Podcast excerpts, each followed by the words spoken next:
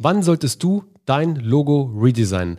Diese Frage haben wir letzte Woche bei uns bei Geschichten, die verkaufen, in unserem Weekly Call besprochen. Und wann du das genau machen solltest, erfährst du in der heutigen Folge von Geschichten, die verkaufen. Let's go!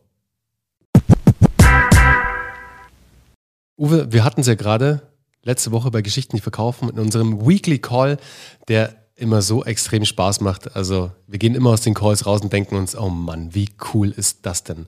Also nicht nur die Teilnehmer haben Spaß, auch die Dozenten haben Spaß, ähm, sichtbar, sichtbarerweise sozusagen, also anhand unseres Smiles, wie wir immer smilen, auch in den Calls natürlich. Aber da haben wir eine Frage gestellt bekommen, beziehungsweise hat sich die Diskussion irgendwann so weiterentwickelt aus dem Modul heraus sozusagen. Normalerweise geht es ja immer um die einzelnen Module, aber ein Teilnehmer oder eine Teilnehmerin war, war es, glaube ich sogar, mhm. hat uns die Frage gestellt, nee, es war ein Teilnehmer, jetzt bin ich wieder nämlich äh, back sozusagen.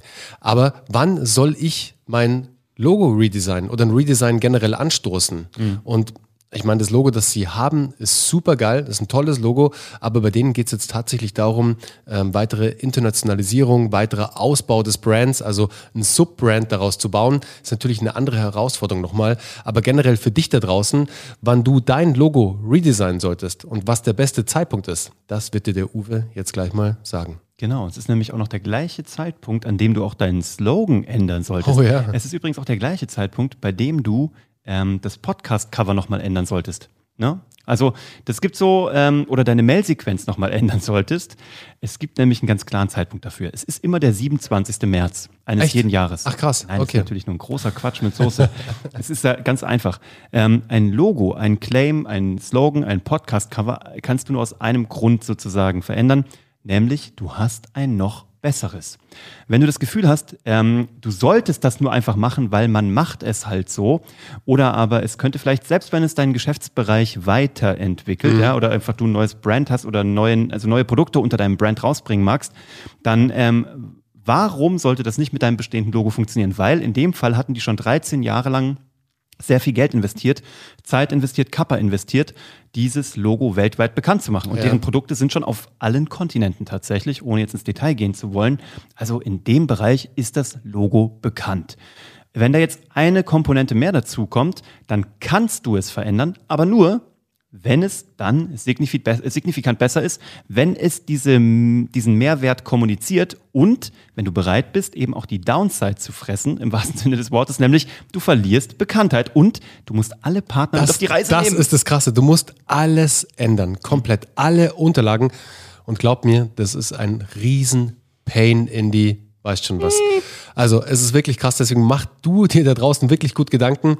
Ist dieses neue Logo, das du im Kopf hast, signifikant besser? Kommuniziert es wirklich die Brand Message tausendmal besser als das alte? Oder ist es einfach nur, ich ändere jetzt das Logo, um halt das Logo zu ändern. Oder für mein Ego. Oder ja, weil, ich, Ego. weil, ich, weil ich mich selber, ja, ich will mir selber ist, auf die Schulter ja. klopfen und mich irgendwie freuen über mein neues Logo. Weil das Ding ist ja auch, wir selber sind jetzt noch nicht so lange am Markt. Gell? Also unsere Firma gibt es seit anderthalb Jahren, Geschichten, mhm. die verkaufen, gibt es jetzt seit einem Jahr. Aber wenn du mal überlegst, jetzt mal kein Witz, wir zwei, so, wo ist unser Logo? Fangen wir an aufzuzählen.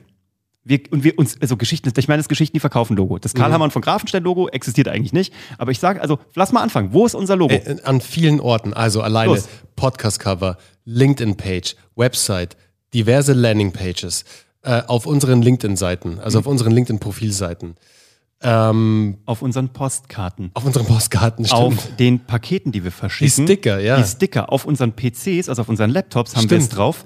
Ähm, wir haben es in allen Videos auf YouTube im Hintergrund oh oder Gott, als Cornerback. Wir haben es als Footer in einer E-Mail.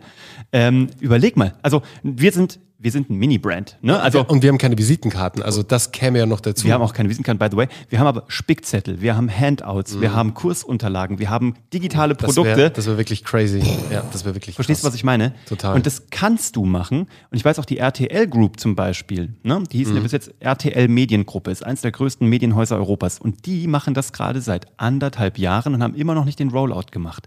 Wahnsinn. Weil auch ähm, TV Now, wie es alles heißt, wird zufällig, also zu, zukünftig dann alles RTL Now heißen und die wollen halt alles unter diese Kernmarke packen. Dachmarke bauen, ja. Ja, aber dafür haben die eine Stabsstelle eingerichtet. Dafür haben die eine interne Kommunikationsagentur plus externe Unteragentur, eine für Social, eine für Digital, eine ja. für Print, eine für Messe, eine für Event, eine das ist crazy. You know? Ich, ich habe den Prozess ja mal mitgemacht, Ja. als es das Rebranding vom deutschen Sportfernsehen Krass, zu erzähl. Sport 1 gab. Ja. Also es gab ja damals die Sport1.de und das deutsche, deutsche Sportfernsehen und beides war ja getrennt. Das eine war halt TV und das andere war online. Mhm. Und irgendwann wurde halt beschlossen, hey, wir führen diese beiden Brands jetzt zusammen, Ja. weil ähm, das DSF wollte sich positiv neu aufladen, hatte halt so ein bisschen, ja, irgendwie einen kleinen Image-Schaden gekriegt durch die Das ganze Nachtprogramm. Äh, das war ein Highlight des Nachtprogramms.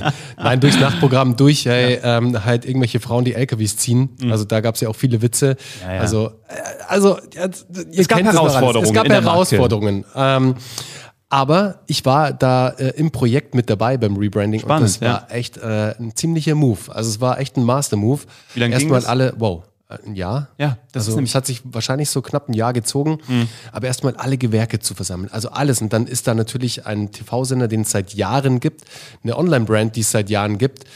Und das zu matchen, das war schon echt eine Königsdisziplin, aber es hat, es hat sehr gut funktioniert und es war am Ende dann, ist wirklich ein neuer, geiler Brand entstanden. Also wirklich. Also für beide Brands, die am, am Anfang einzeln gekämpft haben, sozusagen, zusammengewachsen sind und es war signifikant besser. Definitiv. Da macht es dann Sinn. Da hat es auch mega Sinn gemacht. Und DSF, weißt du, nicht jeder weiß, dass es mal für deutsches Sportfernsehen stand, Ja. Mhm. aber Sport 1 ist klar. Sport 1 erste Position. Beim Sport geht es immer nur darum, die 1 zu sein. Ja, es erzählt genau. sogar eine kleine Geschichte. Ja. Da ist DSF relativ öde und altbacken. Ne? Total. Machen wir uns nichts vor. Was ganz cool ist, wir haben dann auch unseren Teilnehmern gesagt, googelt doch einfach mal Logo Evolution Ich wollt's gerade sagen. Coca-Cola. Super Logo geil. Mhm. Evolution Apple. Und du wirst sehen, die ersten, oder ganz oft sind die ersten so, ähm, relativ, ähm, keine Ahnung, aus den 40ern, 50ern, 60ern, wann auch immer die Firma angefangen hat, die sind ganz anders. Mhm. Das Apple-Logo, die, die wenigsten haben gesehen, dass es wirklich mal mit einem Apfel anfing. Ne?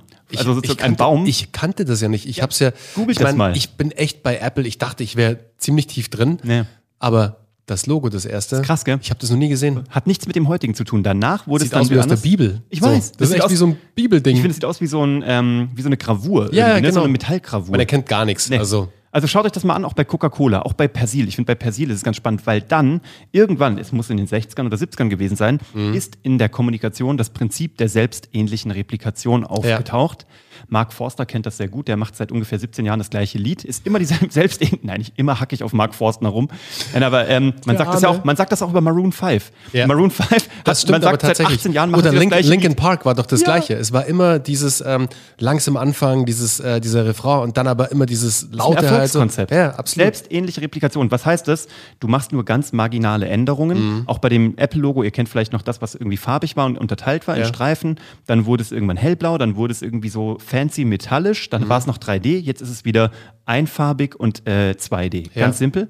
Guckt euch das mal an, da seht ihr, wie die Evolution von berühmten Brands aussieht und vielleicht könnt ihr was von euch oder für euch übernehmen und könnt euch überlegen, will ich einen echten Cut, will ich es wirklich komplett umschmeißen und auch die Konsequenzen tragen, kann aber auch alles super sein, oder will ich eine selbstähnliche Replikation, eine ganz leichte Anpassung machen, dass Leute sich erinnern, ich nehme die bestehenden mit und überführe sie nur ins nächste Jahrtausend sozusagen. Ja. Und dann macht es auch total Sinn, aber dafür muss man sich ein bisschen inspirieren lassen und dafür ist einfach bei Google ähm, Logo, Evolution und dann kannst du eingeben danach, was auch immer dir gut gefällt. ja, das ist dann echt macht ein cooles Sinn. Beispiel. Echt cool. Wichtig, Learning für heute. Ändere nur Dinge, egal in welchem Medium, wenn du etwas hast, was signifikant besser ist, eine bessere Geschichte erzählt.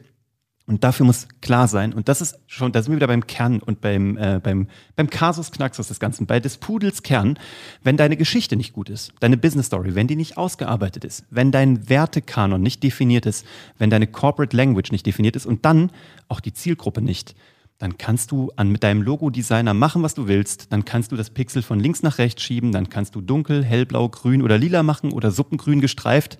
Es wird keinen Impact haben.